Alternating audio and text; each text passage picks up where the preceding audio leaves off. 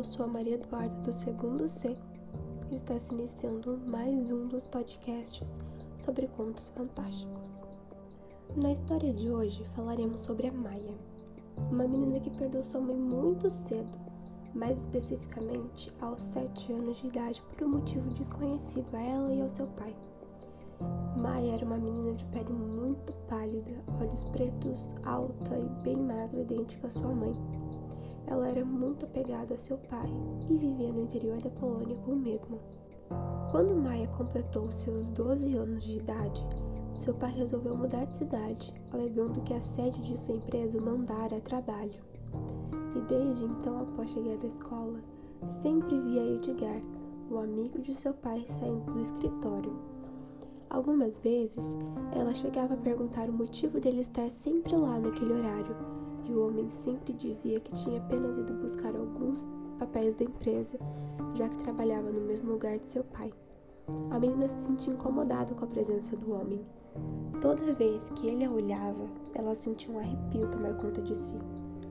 Um certo dia, Maia voltava da escola com uma colega de classe, quando alguns quarteirões à frente, um carro parou ao seu lado e imediatamente reconheceu Edgar, que ofereceu uma carona para as duas meninas, já que passaria pela frente da casa de Maia. A garota relutou, mas acabou aceitando com o pensamento de que nada poderia acontecer, já que sua colega também estava junto.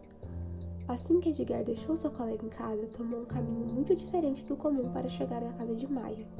A menina, já apavorada, tentou ligar para o seu pai, mas sem sucesso. O lugar não tinha sinal telefônico. Ela pediu para o homem voltar para a estrada e deixar em casa, mas ele disse que seria apenas uma passada em uma oficina mecânica e que logo deixava. Longos e angustiantes minutos depois, chegaram em um galpão abandonado, onde o homem atirou do carro rapidamente e a jogou no chão. A menina implorava para que ele não fizesse mal, mas o homem deu de ombros e sussurrou em seu ouvido. Depois de sua mãe, finalmente chegou a sua vez. Quem mandou ser tão ingênua e confiar em qualquer um? Sabe, Maiazinha, eu sempre fui apaixonada em você. Sua pele tão pálida, sempre tão gélida, parecendo um defunto. Isso só fez com que eu me apaixonasse mais ainda, mas sei que nunca será recíproco. Portanto, darei um fim em sua vida para que eu possa te admirar morta. Neste exato momento, Maia estava trêmula e olhou para Edgar com um olhar que implorava pela vida.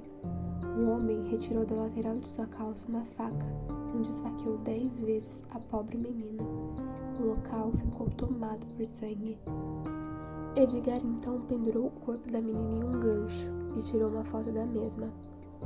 Pegou seu carro e foi rumo à cidade a fim de encontrar com o pai de Maia. Assim que teve sinal telefônico, ainda na estrada, enviou a foto de Maia a seu pai Após aproximadamente 30 minutos, chegou ao edifício onde trabalhava entrou normalmente como se nada tivesse acontecido.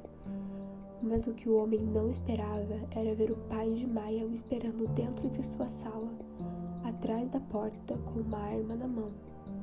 Que com movimentos ligeiros trancou a porta da sala e disse: Você matou a minha filha com a sua psicopatia. Agora então chegou a minha vez de vingança. Edgar então retrucou. Matei sim, a filhinha e a mamãe, a qual eu vejo todos os dias no galpão.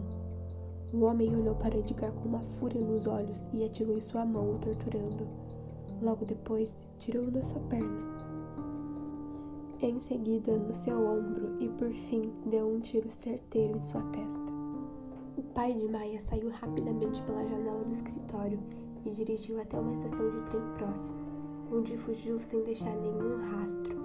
O homem conviveu por anos escondido, sem saber se o caso foi para a mídia ou não, mas a única certeza que tinha era que jamais viveria bem novamente após ver a fotografia do corpo de sua filha totalmente esfaqueado.